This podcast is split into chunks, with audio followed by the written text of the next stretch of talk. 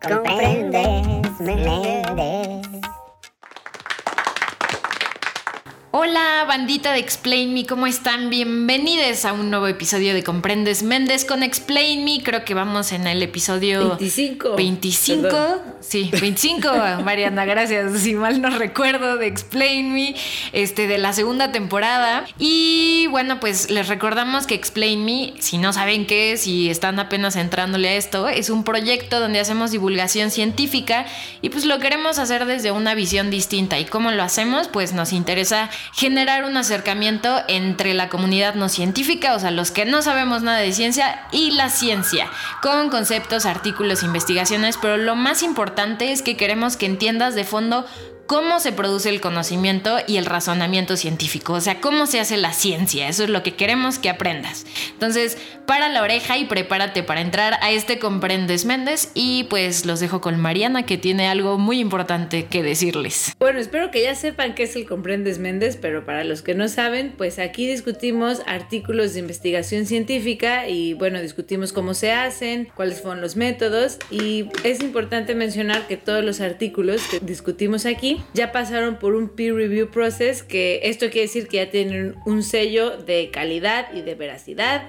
Y, bueno, pues eso, eso quiere decir que ya están publicados en revistas científicas. Bueno, ya Paloma ya me dio la bienvenida. Yo soy Mariana, por ahí está Paloma. Y queremos darle la bienvenida ahora a nuestra invitada de hoy. Está súper interesante el tema, estoy segura que les va a gustar. Ella es Cristina Islas, ella es bióloga, es egresada de la bellísima Facultad de Ciencias de la UNAM. Y bueno, en algún tiempo eh, de su biologués eh, antigua, bueno, ni tan antigua, perdón Cristina, este, se dedicaba a estudiar parásitos este, y luego se fue a, a Copenhague a estudiar la maestría y el doctorado en donde empezó a cambiar un poquito de áreas dentro de la ciencia y de hecho en el doctorado estudió sanguijuelas y empezó a interesarse por el ADN ambiental. Este, también está muy interesante porque fue el grupo de científicos que se dedicó a tratar de encontrar el monstruo del lago Ness en Escocia. Ahorita nos va a contar un poco de eso. Y bueno, actualmente es investigadora postdoctoral también en la Universidad de Copenhague. Sigue estudiando el ADN del ambiente y bueno, hoy nos va a, a practicar un artículo padrísimo en donde ahora, lo, bueno, el artículo que nos va a hablar hoy,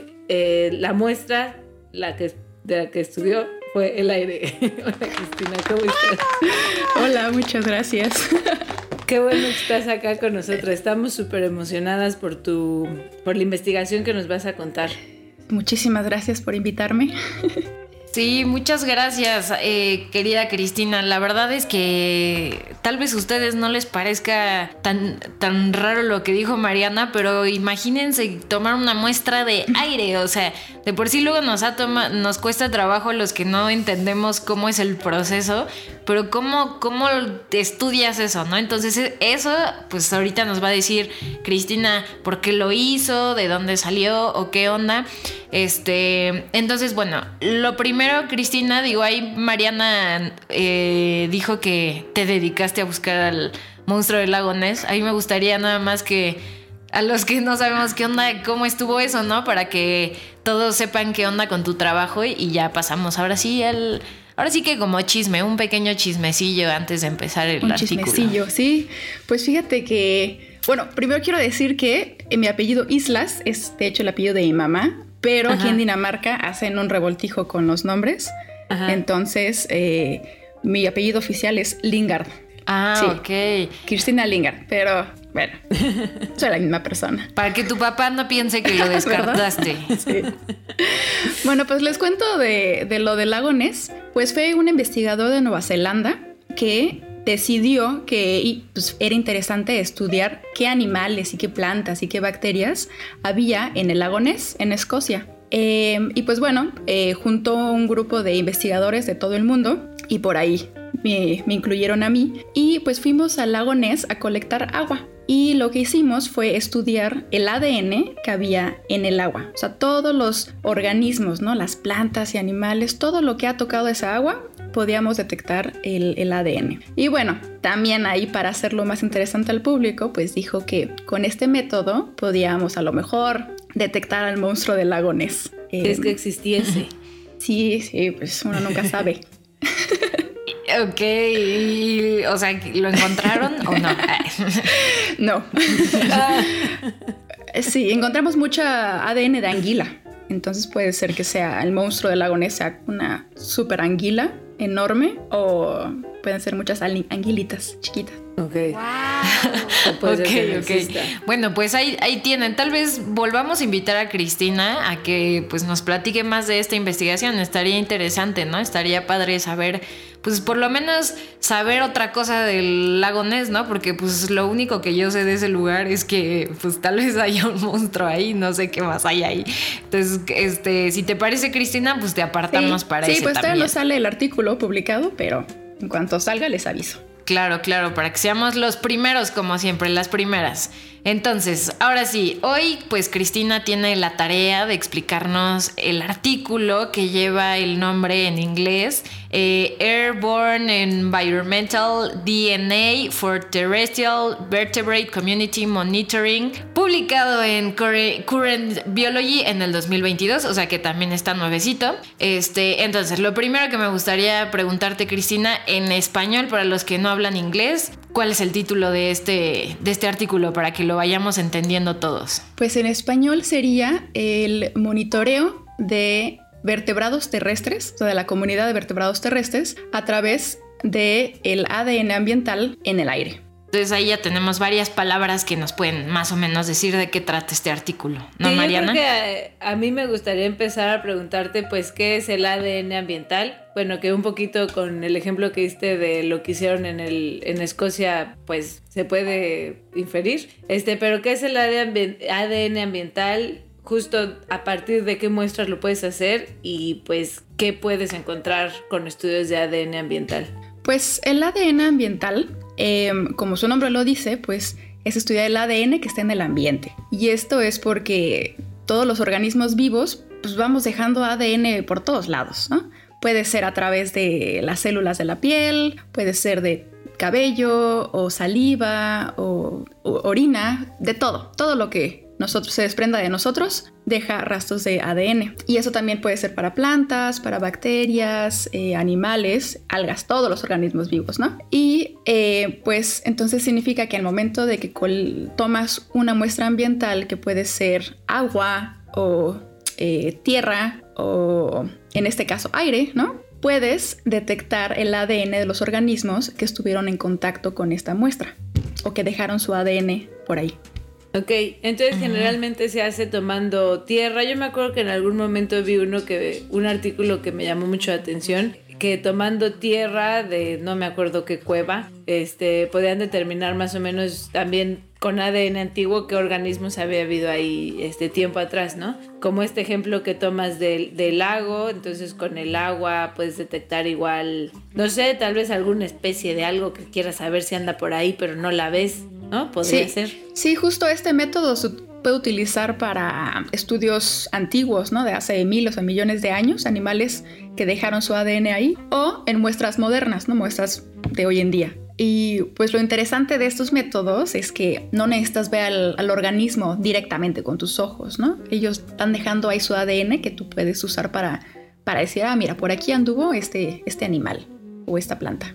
Ahora yo ya lo estoy relacionando así con todas estas así eh, series de eh, criminales y así, pues justo supongo que es algo parecido, ¿no? O sea, toman el ADN de la escena del crimen y pues si se les prendieron ahí sus celulitas, ¿no? Por eso agarran las cosas con guantes y pañuelos para no dejar su ADN ahí regado por todos lados, ¿no? Sí, justo, justo. Y, em, y también puedes utilizar el ADN ambiental dentro de otros animales, ¿no? Por ejemplo, todos, hemos estado en contacto con un mosquito, ¿no? Todos los mosquitos están ahí chupando sangre de muchísimos animales. Entonces, pues van a también colectando ADN para nosotros y podemos estudiar la sangre que está dentro de ellos, ¿no? Entonces puede ser de mosquitos o de sanguijuelas que se alimentan de sangre o hasta de moscas. Las moscas también se van parando por todos lados eh, y van acumulando ADN dentro de su tracto digestivo o en sus patas y podemos también trabajar con ese ADN. Mm, ok, y en este caso, eh, Cristina, digo, tal vez suene muy obvio para algunos, pero para los que no sepan, dijiste vertebrados terrestres. ¿Nos puedes nada más recordar qué tipo de animales son estos, los vertebrados terrestres? los vertebrados terrestres pues son mamíferos, son aves, anfibios, reptiles, pues, todos los animales que tengan hueso y que vivan eh, en la tierra. En la tierra, ok. Perfecto. Em, ¿Hay alguna otra cosa que creas que necesitemos saber para entender esta investigación? ¿Algún término o alguna pequeña introducción que quieras hacernos? Bueno, pues les puedo platicar que el ADN que encontramos en el ambiente pues no es de muy buena calidad. Es bastante degradado porque ha estado bajo el sol y la lluvia y también el oxígeno también puede afectar la calidad del ADN. Em, entonces generalmente encontramos pedacitos pequeños del ADN en el ambiente, lo cual es importante para no es lo mismo ahorita que todos eh, sabemos más o menos de las pruebas de PCR y así del COVID. No es lo mismo que te saquen una muestra directamente de tu nariz donde el COVID ahí está, a justo estar buscando pistas en ambientes que están mucho más expuestos. También obviamente pues no es la misma cantidad, ¿no? De ADN que pueden dejar tus células a que si te lo sacan el ADN de, de una muestra de sangre, por ejemplo. Entonces también eso afecta, ¿no? No es la misma cantidad, hay mucho menos de más cosas. Yo tenía una pregunta, ya me acordé. Este, decías este del ADN ambiental, ¿no? Que se puede tomar de agua, que fue como lo que en Escocia, o de tierra y demás. ¿Qué tanto se había estudiado y en qué sentido y para qué el aire? Porque pues a mí sí, cuando dije, wow, ¿no? Secuenciaron el aire, eh, ya se había hecho con qué objetivo o no. Em, pues la gente había estudiado el aire para monitorear eh, bacterias, por ejemplo, bacterias y virus. De hecho, hay gente que lo hace para monitorear el coronavirus en esta época. Y también lo han utilizado para plantas, ¿no? Y hongos, Porque las plantas pues van dejando polen en el aire. Entonces puedes detectar polen y las esporas de los hongos también. Y esta es la primera vez que se hace para detectar vertebrados terrestres, porque pues intuitivamente pensamos, pues sí, que las bacterias, bueno, no vuelan, pero pues andan por el aire. El, virus también, eh, nos imaginamos al polen así, el polvito volando, ¿no? Pero pues no es tan intuitivo pensar que con muestras de aire puedas detectar a vertebrados terrestres. Sí, no, no. Y entonces, ¿cómo se les ocurrió? Ok. Pues, buena pregunta. Pues fue de hecho a, mi supervisora que, que, quería aplicar para, para un proyecto aquí en Dinamarca y eh, esta fundación da dinero a proyectos locos, proyectos que, que seguramente no van a fallar, seguramente no, van a, no va a salir nada de ellos, pero que si sale algo, entonces van a revolucionar el área, ¿no? Va a ser algo increíble. Eh, entonces ella estaba platicando con un colega y estaban ahí pues, dando ideas y, ninguna idea era loca, suficientemente loca. Y hasta que ella dijo, ay, no, la idea tiene que ser tan loca, así como, como, como aspirar el aire para detectar animales, ¿no? Vertebrados. Y ahí fue cuando se le prendió el foco y dijo, hmm, voy a, voy a intentarlo. Ok, o sea, bueno, pues estaban inspirados creativamente. Deberías de pasarnos todos esos proyectos locos, Cristina. Suenan muy bien, este, para que vengan aquí a Explain Me. Y, mm, ok, entonces imagínense, están ahí en, unas, en una mesa sentados todos y de repente alguien dice, pues hay que aspirar el aire y ver qué onda, quién pasó por ahí. Y este, y entonces, ¿cuál, digamos, cuál es la principal pregunta de este, de este estudio, Cristina? ¿Qué, querían saber principalmente? Pues eso, que, ¿quién pasó por bueno, ahí? La primera pregunta fue, ¿podemos hacerlo? ¿No? Esa fue la básica, ¿no? Podemos... Eh, aspirar el aire y detectar ADN de animales, ¿no? Esa fue la primera. Y luego la segunda fue, pues, qué tan, qué tan bueno es este método, ¿no? Qué tan sensible es. Claro, o sea, es como describir un poco si sí se puede hacer. Entonces esa es la pregunta principal y bueno, ¿cómo le hicieron para responderla? ¿Cómo le hicieron? Sí, ¿qué, qué, hicieron? bueno, pues, pues como todo era tan, eh, no sé, no sabíamos ni cómo empezar, ni cómo funcionaba esto, dijimos, bueno, necesitamos controlar algunas variables. Entonces decidimos hacer el estudio en el zoológico, aquí en, en, Copenhague, porque aquí en el zoológico pues sabemos, tenemos la lista de todos los animales que hay y están en lugares muy específicos del zoológico y eh, sabemos cuántos hay. Y además no son eh, especies de Dinamarca, ¿no? O sea, sabemos que si encontramos una jirafa, pues el ADN proviene de la jirafa del zoológico y no de, de otros lados de Dinamarca, ¿no? Claro, eso no se me había ocurrido, porque si encuentras ADN de paloma, pues no te dice mucho, porque eso es igual, no está en el zoológico y está en todos. ¿Qué, qué, qué estás queriendo decir, Bueno, Mariana, es con que me eso? imaginé un animal que te encuentras en todos lados, pero bueno, una rata. Sí. Este, ok, ¿qué, qué- bueno, controlaron variables, entonces fueron al zoológico. ¿Qué, ma- Entonces qué ya en el más? zoológico, pues bueno, dijimos, a ver, ¿dónde vamos a poner nuestras máquinas para aspirar el aire, no? Entonces decidimos, bueno, intentamos algo seguro. Entonces nos metimos a como un establo donde solamente hay dos especies de animales, ¿no? Eh, estaba el okapi, no sé si lo conozcan. Es un animal muy extraño, muy bonito, que de la mitad del cuerpo parece caballo, la mitad de atrás parece cebra, pero es pariente de la jirafa. Ok. Órale, no me lo imagino, nunca lo he Son muy visto. bonitos. Ok, pues googleenlo, googleenlo para que vean cómo se lo Sí, imaginen. entonces- ok, entonces estaba ahí el el okapi. okapi y otro eh, antílope pequeñito que se llama Diker. La verdad es que no me sé el nombre en español, pero un animal chiquitito. Y dijimos, bueno, vamos a, a aspirar el aire de aquí porque aquí pues todo el tiempo están esos animales aquí adentro, ¿no? Entonces la cantidad de ADN va a ser un montón y pues si no funciona aquí, no va a funcionar en ningún lado. Entonces ahí fue el primer lugar donde pusimos las, las aspiradoras. Oye, pero qué, así, ¿qué aspiradoras eran? Una Koblenz, así literal. Casi, que- casi. que- que ¿Cómo aspiras el aire Casi, de ahí? casi, ¿eh? Ajá. Am, pues decidí utilizar tres aspiradoras. Eh, y le podemos llamar aspiradoras en general. Entonces, la primera aspiradora es una aspiradora pues, que puedes utilizar en la casa. Es una comercial, pero es a base de agua. No sé si alguna vez han utilizado una aspiradora de agua. No las he usado, pero sí las he visto. las he visto. Sí, yo tampoco sabía que existían hasta este proyecto, pero al parecer hay un montón de esa, ¿Y cómo, cómo funcionan, este, Cristina? Pues con esa de agua, eh, pues entra el aire a la aspiradora, pero en lugar de pasar a través de un filtro, como todas las aspiradoras que tienen, el aire pasa a través de un eh, contenedor con agua. Entonces todas las partículas que entran se quedan en el agua y ya sale puro aire limpio, ¿no? Entonces, pues normalmente en la casa, pues tú nada más ca- sacas ese bote de agua y pones agua nueva y ya vas así aspirando, ¿no? Ok, entonces en ese caso, su muestra, o sea, la, a la que, la que te llevaste al laboratorio a extraer era agua. Ajá, exacto. Ok. Entonces esa agua la tuve que filtrar, ¿no? Entonces, eh, porque tenía que capturar todas las partículas que estaban ahí flotando. Entonces, pues ya filtré el agua, es casi como si estuviera colectando ADN ambiental de agua, ¿no? De agua. Ujú. Ok, esa Entonces- es la aspiradora número uno. Esa es la aspiradora ¿cuál número fue? uno. Sí.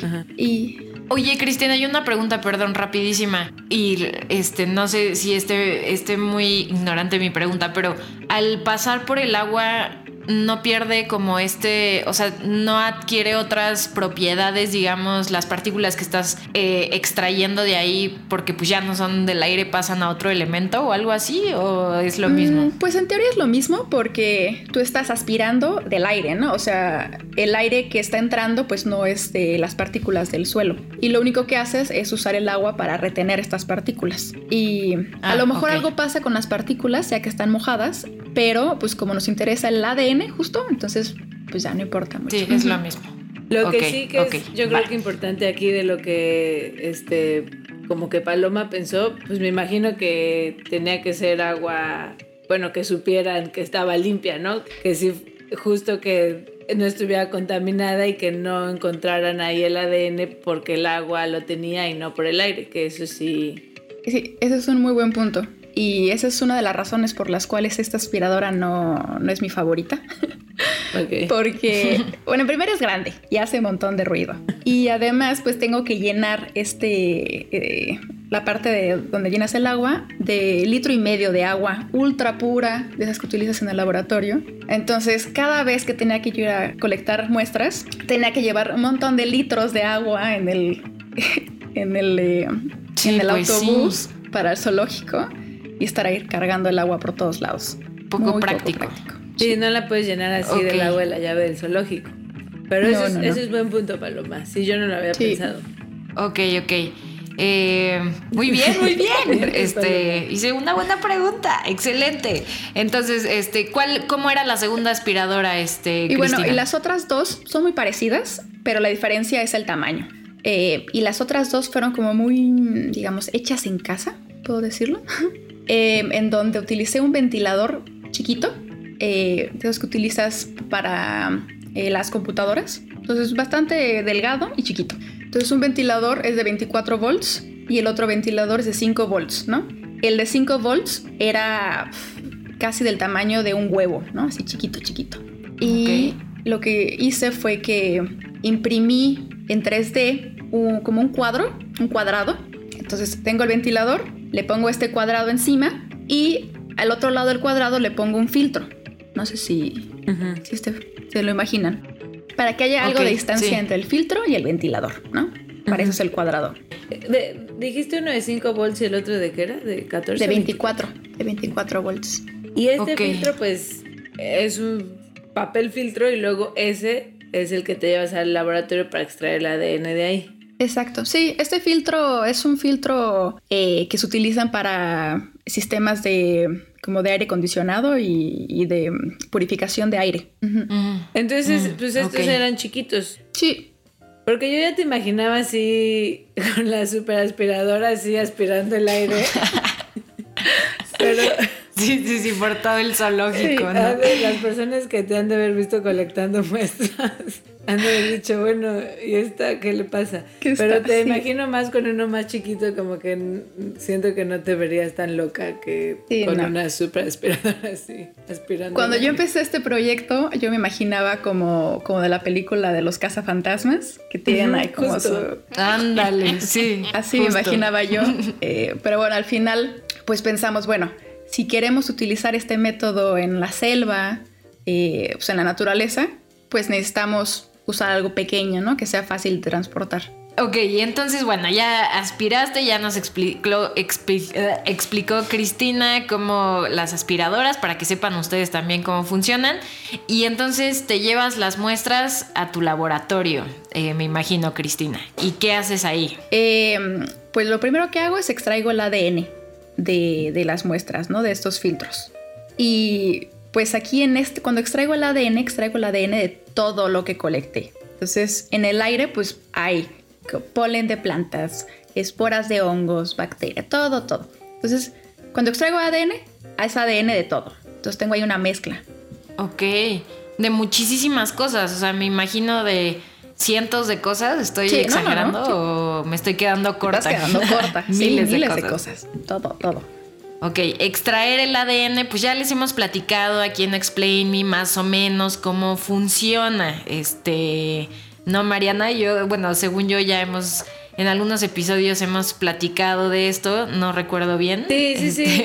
Este, En muchos, este, bueno, por ejemplo, el del eh, el microbioma metropolitano, en donde hacían más o menos lo que hacía, bueno, no más o menos porque no esperan el aire, pero tomaban muestras del metro, luego eh, lo llevaban a extraer el ADN y pues sí, es, es básicamente un proceso en el que rompes las células para poder hacer, para purificar el ADN y luego lo precipitas y lo pones en, pues, en, en un buffer o en agua en donde se puede mantener íntegro el ADN ya sin las proteínas y sin la célula. Y pues ahí tienes el, el ADN y, y bueno, pues puedes extraerlo de muchas fuentes, en este caso pues el agua que sirvió como filtro o los filtros. Yo te quería preguntar, Cristina, aquí, eh, o sea, era muy difícil porque como tú dices, el ADN ya lo encuentras dañado y demás. Entonces, por ejemplo, en este ventilador chiquito, de aspirar de un filtro, ¿obtenías suficiente o sí tenías así que tomar un montón de muestras para que fuera suficiente ADN el que, el que captaras? Una muy buena pregunta porque yo esperaba en un principio que iba a tener que colectar muchísimas muestras y muchísimas horas, ¿no? Aire. Y en este caso, pues intenté diferentes horas, ¿no? Ta- Colecté aire por media hora, luego una hora, cinco horas y 30 horas. Dije, a ver, a ver cuál sale mejor. Y para mi sorpresa no hubo mucha diferencia, ¿eh? Y, Ok, mm, y- eso también es una gran noticia. sí, sí, sí. Si alguien quiere trabajar con muestras de aire. sí, no, imagínate ahí 30 horas, es una locura. Sí, ¿cómo le hacías? Así nada más lo dejabas ahí. prendido. Sí, lo, se lo dejaba protegido para que por si llovía, llovía pues que estuviera ahí protegido. Y obviamente, o sea, siempre los puse en un lugar que no tuviera contacto con los animales, ¿no? Porque en cuanto, no sé, un animal toca tu filtro, Sí, pues sí, ADN de qué es, ¿no? No es del aire, pues es del dedo del animal. o- Este, oye, eh, bueno, esto del Okapi y el Duker, Duker, Duker, Duker, es- Sí, este fue fue la primera, pero no fue el único Ah, sí. lugar del zoológico en donde agarraron muestras, ¿no? Sí, no, pues después de eso dijimos, bueno, a ver, intentemos algo un poco más loco y nos fuimos a, a la Casa Tropical. Entonces, aquí en la- el zoológico en Copenhague tienen un edificio que le llaman la Casa Tropical y eh, pues están todas las plantas ahí exóticas y hay mucha humedad, mucha temperatura y tienes a los pájaros volando, ¿no? Por todos lados. Tienes un armadillo, al perezoso. eh, y pusimos ahí también unas, eh, unas aspiradoras para ver si funcionaba. Pero entonces hasta ahorita el establo y la casa tropical eran ambientes cerrados. Pero el establo pues tiene una puerta donde lo- el- los animales pueden salir, entonces salen y entran, eh, pero como era diciembre pues estaban más adentro que afuera, Hacía Ok. mucho frío. Ok. Eh, sí. y además de la casa tropical, ¿algún otro lugar? Sí, y decidimos hacerlo al aire libre, porque pues ese era el punto, ¿no? Ver si podía ser utilizado a lo mejor algún día en la naturaleza. Eh, entonces pusimos al aire libre eh, y ahí estábamos eh, cerca de donde están los animales. Entonces los animales tienen eh, como áreas donde pueden salir al aire libre, ¿no? Si quieren estar en sus establos o si quieren estar al aire libre. Y pusimos los, eh, las aspiradoras pues ahí en medio de todo, ¿no? Ok. Mm, perfecto. Entonces, llegaste al laboratorio, extrajiste el ADN, que ya más o menos nos explicó Mariana este, cómo se hace. Eh, ¿Y qué encontraste? O bueno, ¿qué pasó, qué pasó después? Pero antes de los resultados, No, no, bueno, no los resultados, pero ¿qué pasó después? Entonces estábamos buscando ADN de, de vertebrados, ¿no? Y también dijimos, bueno, entre los vertebrados también queremos ver los mamíferos, ¿no? Y eh, el método molecular que utilizamos con el ADN ambiental se le llama metabarcoding, ¿no? O metacódigo de barras. Eh, Y bueno, esto se basa en la idea del código de barras. De, no sé si han, han platicado de, de eso en alguno de sus capítulos. No. Híjole, no, Cristina, ahí sí te quedamos mal, pero bueno, esta es la primera vez, ahora cuéntanos. Bueno, pues, eh, pues estudiamos nosotros el ADN de, de la mitocondria, ¿no? Y en este ADN, pues hay segmentos que son muy parecidos entre ciertos grupos, ¿no? Por ejemplo, todos los vertebrados eh, tenemos cierta parte de nuestra ADN que, está, que es muy parecida. Y eso es lo que nos hace vertebrados, ¿no? Eh, voy a ver si lo explico un poco mejor. Mm, sí, por ejemplo, entonces, si estudias estos pequeños segmentos del ADN, tú puedes identificar si los, si los organismos son vertebrados o si son mamíferos o aves o reptiles. Y funciona un poco como el código de barras que pues tenemos en los productos en el súper, ¿no? Que son eh, pues unos numeritos casi y cuando las bip ya te dicen, ah, mira, pues este producto es, no sé, un pan o un refresco, así. Eh, Un vertebrado. en este caso, ¿no? Y la idea es que pues trabajas con pequeños segmentos del ADN, ¿no? Entonces, como el ADN en este caso está muy degradado, pues trabajamos con pequeñas porciones del ADN. Eh, entonces, digamos, son 100 pares de bases que nos queremos enfocar y que queremos estudiar. Y estas 100 pares de bases, digamos que en cada extremo, el ADN nos dice, ah, mira, esto es ADN de vertebrado o esto es ADN de mamífero. Pero en medio hay suficiente variación en el ADN que nos permite ver qué especie es. Ok, sí, sí, sí. Bueno, más o menos yo creo que sí entendí. Este, tú, Mariana, bueno, tú seguro sí, a ver. Este, no, sí, yo, yo la verdad es que el metabarcoding me cuesta un poco de trabajo entenderlo. Este, pero sí, bueno, y aparte también el ADN mitocondrial es interesante porque es, es más chico. Y como aparte tú dices, es mucho más fácil si ya tienes ADN fragmentado encontrarte un, frag- un- uno más chico. Y tienes más ADN mitocondrial en tus células que ADN nuclear. Entonces también es más fácil encontrarlo. Entonces supongo que eso también pues es un pro. eh, como enfocarte en el ADN mitocondrial en este caso. Pero entonces, ¿es, ¿es un gen o es un pedazo? Es un pedazo de un gen. Ok. Y entonces en las esquinas hay poca, hay mucha variación como en el árbol de la vida a nivel general como para poder distinguir en qué grupo general está, pero en, en- en el área del, me- del medio hasta especie puedes llegar o un poquito así como no tanto. ¿Sí hasta especie? Depende. Depende, pero sí puedes llegar a especie. Ok, porque o sea, podrías decir como, me da suficiente para saber que es un antílope, pero igual no me da suficiente para saber qué antílope es, o sí. Depende, depende de qué especie. Hay especies que justo ese fragmento que estás estudiando lo tienen muy similar. Entonces no puedes saber qué especie es. Eh, pero generalmente sí puedes llegar a especie. Oye, y esta es otra pregunta que yo tengo porque pues estudiaste organismos, o sea, los vertebrados que estudiaste muy pocos son organismos eh, que están muy estudiados, ¿no? Entonces muchas veces para estos organismos que pues no sabemos mucho como el okapi, eh, pues es luego poco probable que, que tenga su información genética como para poder distinguirlo. Entonces, eh, como, bueno, no sé si, si aquí ya lo estoy revolviendo mucho, Paloma. O si mi pregunta sí la Pues, híjole, ¿ustedes qué piensan? Más o, O sea- menos, ¿eh? Más o menos, pero a ver, dale. O sea, dale. por ejemplo, el humano está súper bien estudiado y conocemos a mucho detalle su ADN. La mosca de la fruta que hemos hablado mucho aquí está súper bien este, estudiada y conocemos a mucho detalle todas las letras de su genoma. Pero pues hay organismos que no son modelo y entonces pues no, pues no se sabe a, tanto detalle como me imagino que son muchos de los animales que aquí estudió Cristina, como el okapi, pues el okapi no se, no se estudia en un laboratorio y demás, entonces es muy probable que no sepamos a tanto detalle su genoma. Entonces cuando no tienes esta información del genoma, entonces es mucho más fácil pues que no lo, lo puedas identificar porque pues no sabes cómo se ve. No sé si mi pregunta ya está más clara, Paloma. ¿Sí? no, sí, sí Ah, lo entendí. Cristina, pues no sé qué tan gorda le hayas caído. Fue muy buena pregunta porque justo ese el dolor de cabeza que tenemos con este método. Porque mm, pues una vez que ya eh, tenemos nuestro ADN, lo mandamos a secuenciar y nos regresan un archivo enorme lleno de secuencias, ¿no? Llenas de letras, ¿no? A, G, C, T, T, T, que tú, bueno, tienes que comparar con una base de datos para poder identificar las secuencias. Entonces tú necesitas que alguien haya encontrado este animal, extraído el ADN y puesto el ADN, la secuencia, con la identificación del animal en esta base de datos, para que yo Claro. pueda decir, ah, mira, este AGTTCG, esto A, es ADN de un okapi o de una jirafa.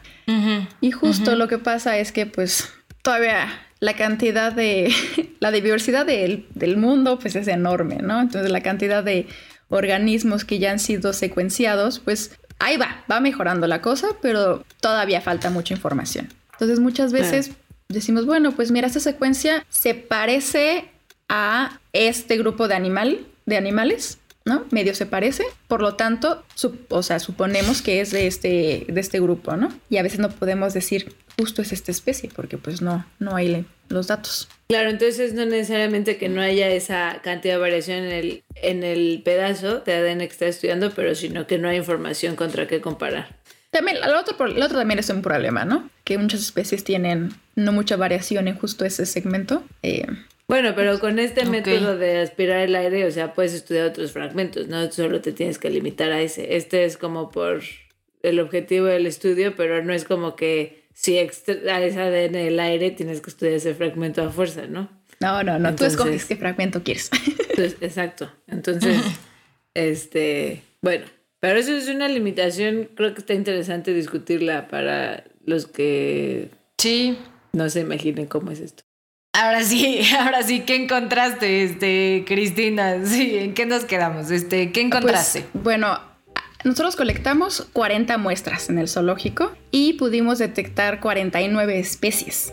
Eh, sí que fue bastante asombroso. Dios no lo podía creer. Y de hecho en cada uno de nuestros filtros podíamos, pudimos detectar entre 6 y 21 especies, cual fue bastante. ¿Y las Sí. especies que encontraron sí eran las que tuvieron que haber encontrado o sí encontraron ahí unas que no se esperaban? Uf, pues, encontramos varias que no nos esperábamos, de hecho. Yo esperaba que nada más, yo esperaba nada más Okapi, ADN de Okapi, ¿no? Y ya. Pero bueno, detectamos ADN de jirafas y de rinocerontes, del perezoso, de un montón de animales. Pero además detectamos ADN de animales que viven del otro lado del- de la calle, que viven como en el parque. Entonces encontramos ADN de liebre, ¿no? El zoológico no tiene liebre, pero las liebres viven del otro lado. y ratas, de hecho, que habías mencionado en el principio. De palomas no había. Ujú. Ah, palomas, no. Sí. De, de ardillas. Esas siempre hay. Eh, de ardillas, de eh, perro, gato, eh, ratón, sí. Y seguro de humano, y de me humano, imagino. sí, ¿no? pero pues como no, no nos interesa el ADN de humano, lo, Ah, no lo sí, estudiamos. Lo descartaron. Y a mí lo que más me sorprendió fue que en, el, en la casa tropical detectamos ADN de un pez que se le llama guppy, que los que tendrán acuarios saben de este pez. Y, Así y le eso llaman. se, ¿se imaginan por qué? ¿Qué hace un guppy por ahí? Pues resulta que dentro de la casa tropical hay unos estanques con guppies. Y pues yo no me lo esperaba, ¿no? Eh, y yo creo que detectamos el ADN de estos peces porque también hay unas cascadas, ¿no? Entonces reciclan el agua donde están los guppies. Y yo creo que pues al momento de que va cayendo el agua en la cascada, a lo mejor el ADN de los guppies ahí como que se convierte, es- pues, pasa a ser eh, parte del aire. Ese Órale, resultado eso está muy sí. loco. Sí, está Oye, y ahorita padre. que estábamos hablando de esto que me quedé pensando en estas limitaciones del método, en este en específico, ¿no? Por ejemplo, pues tú ahí tenías al Okapi. No podías agarrar al Okapi y sacarle así unos pelitos y entonces ya agarrar el fragmento que te faltaba para detectar si sí era ese o no. Sí, pues el Okapi no hay problema en la base de datos Yo porque... estoy necia con el Okapi, pero ni siquiera es el problema. Eh, pues sí, al parecer el Okapi pues ha sido, está bien estudiado porque si no me equivoco está como en peligro o algo así. Creo que es del Congo. Entonces, eh, sí, pero también tengo pelo de Okapi por si a alguien le interesa. Ok.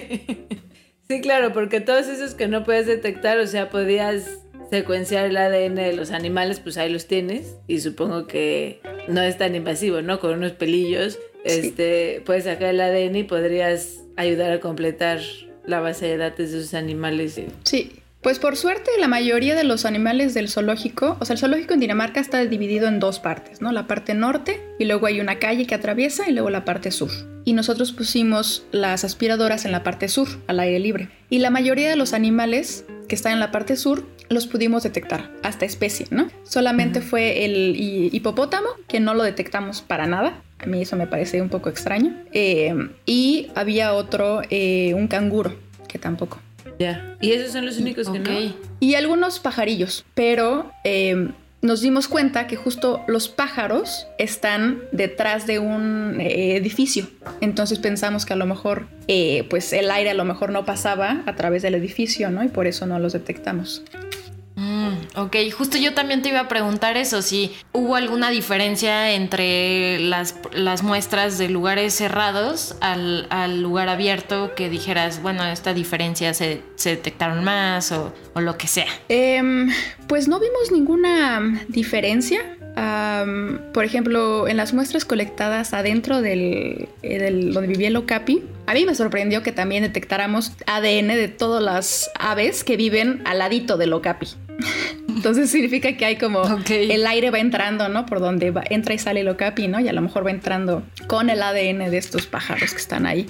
Sí, realmente no, no es que vimos una diferencia así impactante entre los diferentes lugares. Oye, y también, eh, aparte de que la aspiradora de agua era más pesada manejarla y todo, eh, hay, ¿hubo diferencia entre las aspiradoras?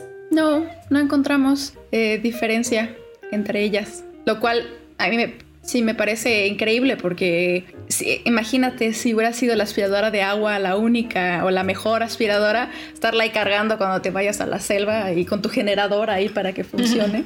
Hubiera estado Claro. muy difícil. Claro, es una gran noticia que las aspiradoras más prácticas resultaron también ser igual de efectivas.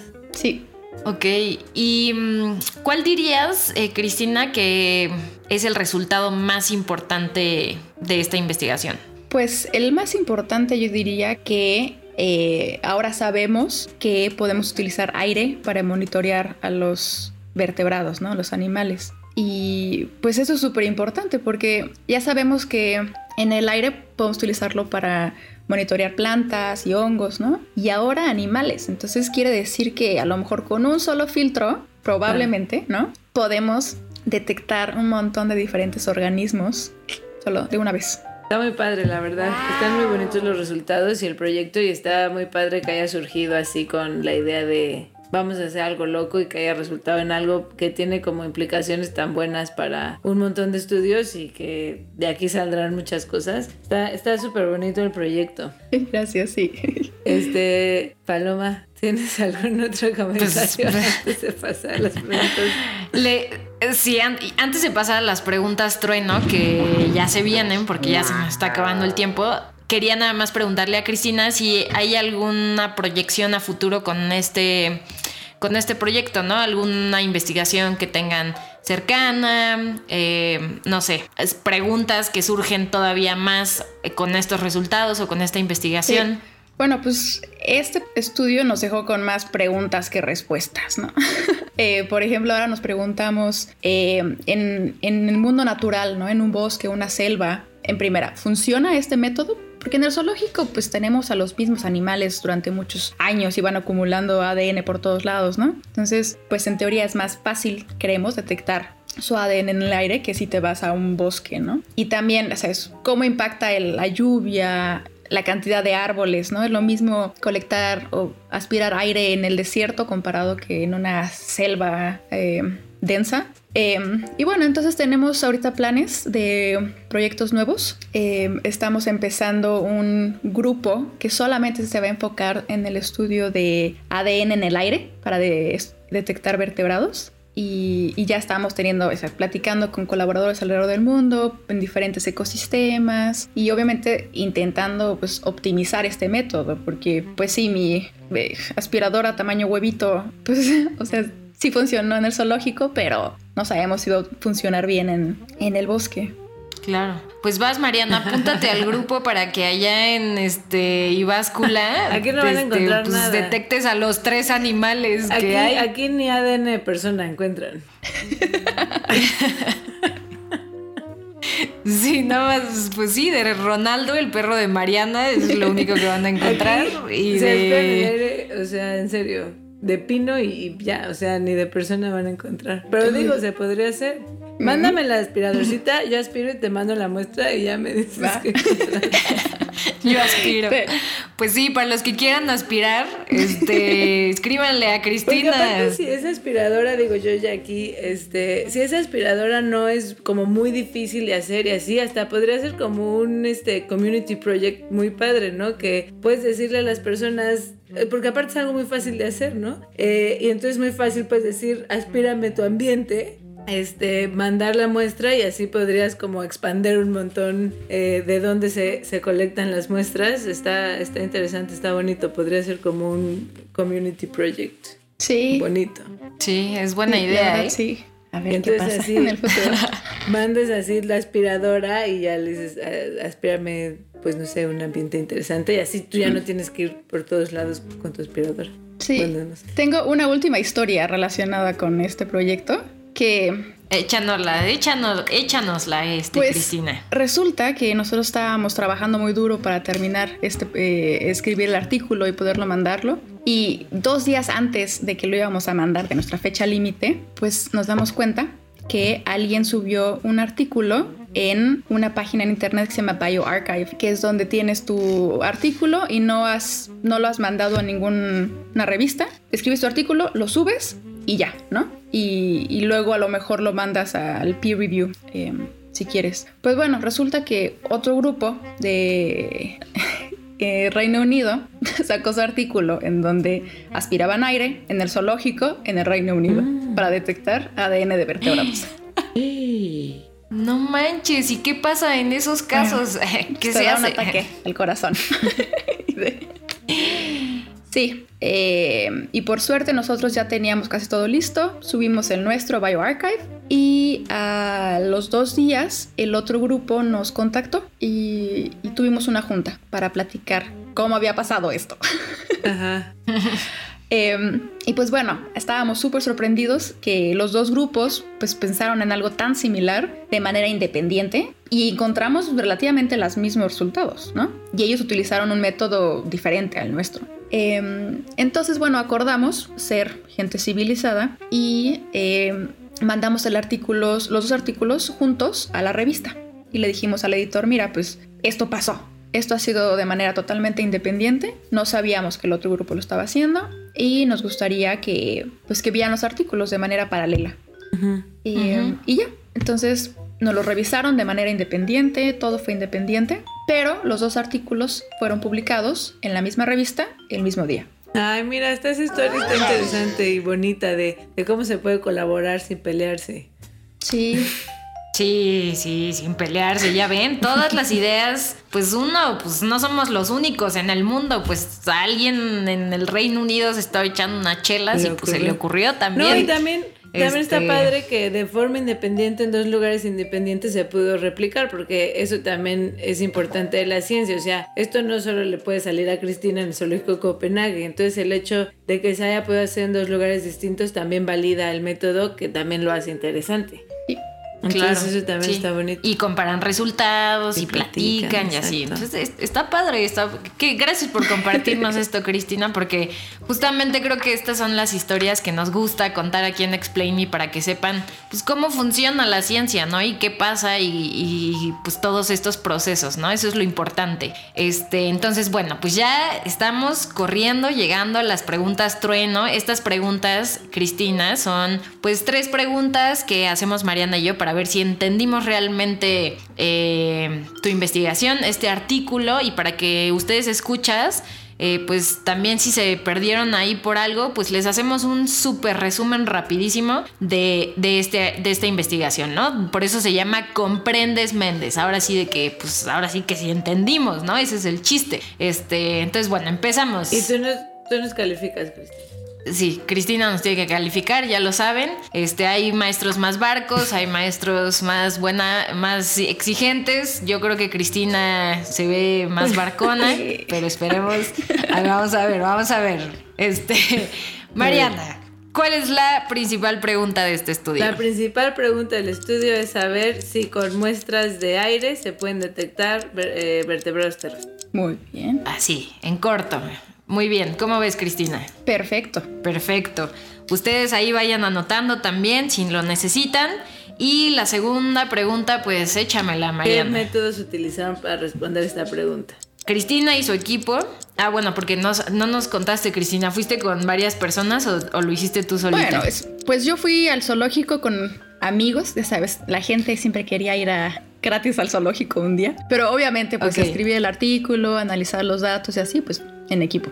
En equipo, claro. Ok, bueno, pues Mariana, digo, Cristina se fue ahí con sus cuates al zoológico de Copenhague y eh, bueno, decidieron hacerlo aquí, importante decirlo, este, Cristina nos mencionó porque necesitaban controlar muchas variables, ¿no? O sea, eh, por eso decidieron hacerlo ahí y estudiaron tres lugares. Uno que era el establo eh, donde estaba el okapi y el otro animalillo que no me acuerdo de cómo se llama. El- Este, ¿Su El nombre? Tiger, ajá. Diker, Diker, sí. Tendrá. Este, por cierto, googleé en el Okapi, está bien bonito, ya lo chequé. Este, y después se fue a este lugar como tropicalón, que ya se me olvidó el nombre, pero me sonaba que estaba muy La tropical. casa tropical. Este, y otro lugar al aire libre, casa tropical. Y pues eh, utilizó tres aspiradoras, nuestra querida Cristina nos platicó de las tres, pero en resumen les digo que una era con agua y las otras dos pues se armó ahí con un ventilador,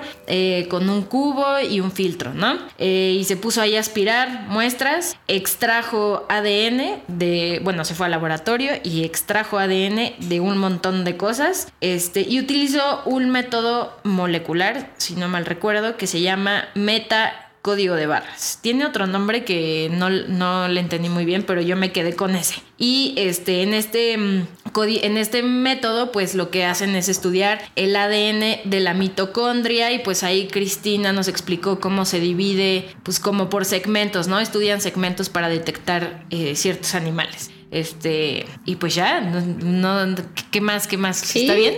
Sí, sí, muy bien. Sí, sí. Ok, perfecto, perfecto. este, y bueno, ahora sí los resultados. Eh, ¿Cuáles fueron los resultados de este estudio, Mariana? Y los podemos decir entre las pues dos. Pues yo creo que el más importante es que sí se puede, ¿no? Que pues finalmente eso es lo que responde la pregunta. ¿Se puede? Sí, sí se puede. Este, y bueno, tienen ahí unos resultados muy bonitos como que detectaron al guppy en la casa tropical. Es, eh, resultados así como que no solamente detectan a los que están ahí, pero incluso a los que no viven necesariamente en el zoológico, como las liebres, las ratas, este, unos animalitos que no pudieron detectar, eh, como el hipopótamo, sí, pero bueno, en general el, resultado, el resultado es que sí se puede. Exacto. Este, y pues ya, ahí está, ahí lo tienen. ¿Cómo viste, súper, Cristina? Súper bien. Sí te entendimos. Sí, sí, sí. Te entendimos perfectamente, comprendimos perfectamente. Esperamos que ustedes también que están ahí en casa, este, les haya gustado. Este, si les da curiosidad, de verdad, aspirar cosas y pues está padre. Pues imagínense que aspiran el aire de su casa y encuentran el ADN del hámster de su vecino, cualquier cosa, no sé. Que encuentran desde hace años, ¿no? Exacto, sí, la tortuga perdida, este, a, a lo mejor encuentran animales que dicen qué onda, ni siquiera sabía que estaban aquí, entonces está padre. Pueden a lo mejor contactar a Cristina o a Explain Me si quieren y pues ahí les pasamos cómo lo pueden hacer, estaría padre. Anímense y pues muchas gracias Cristina por venir y por contarnos esta maravillosa experiencia e historia. muchas gracias por interesarse en el proyecto. Todo padrísimo Cristina, muchísimas gracias. Y bueno, con eh, como dice Paloma ahí, este, contáctenos si tienen preguntas, este, nosotros les pasamos el contacto de Cristina, participen con nosotros, es súper, súper importante, aparte nos pone muy felices, este, a Paloma y a mí leer sus comentarios. Y acuérdense, nos pueden seguir en las redes sociales, en todas. Nos pueden seguir en TikTok, nos pueden seguir en Twitter, en Instagram, Facebook, o sea, no hay pretextos. Y también nos pueden eh, escribir a nuestro correo explain-me.gmail.com. Y si quieren hablar de algo, si tienen alguna duda, si quieren el contacto de Cristina para que se unan a este grupo que está empezando eh, Aspira y Secuencia el Aire, pues escríbanos y, y sí. Nada más que ahí Mariana dijo explain-me, pero es ah, punto mi, Mariana, por favor, el correo, sí, hombre. Pero bueno, eh, ahí está. Se, tiene que acordar, está muy fácil. Este. No hemos subido a nada TikTok, la verdad, pero bueno, pues ahí poco a poco, denlo chance. Este, el chiste es que nos sigan, que nos compartan y escuchen. Y acuérdense también que si son de la comunidad científica, como Cristina y Mariana, y les interesa compartir su trabajo, una investigación, este, o lo que sea eh, o también si quieren aprender algo sobre ciencia, pueden participar en este podcast escribiéndonos al correo, ¿no? Que es explain.me.gmail.com. Nos vemos en el siguiente episodio de Comprendes Méndez con Explain Me y recuerden que juntos somos gente de ciencia. Este podcast fue producido y editado por Estudios La Lavadora. Recuerda seguirnos en Instagram arroba explain.me y en Twitter arroba explain-me.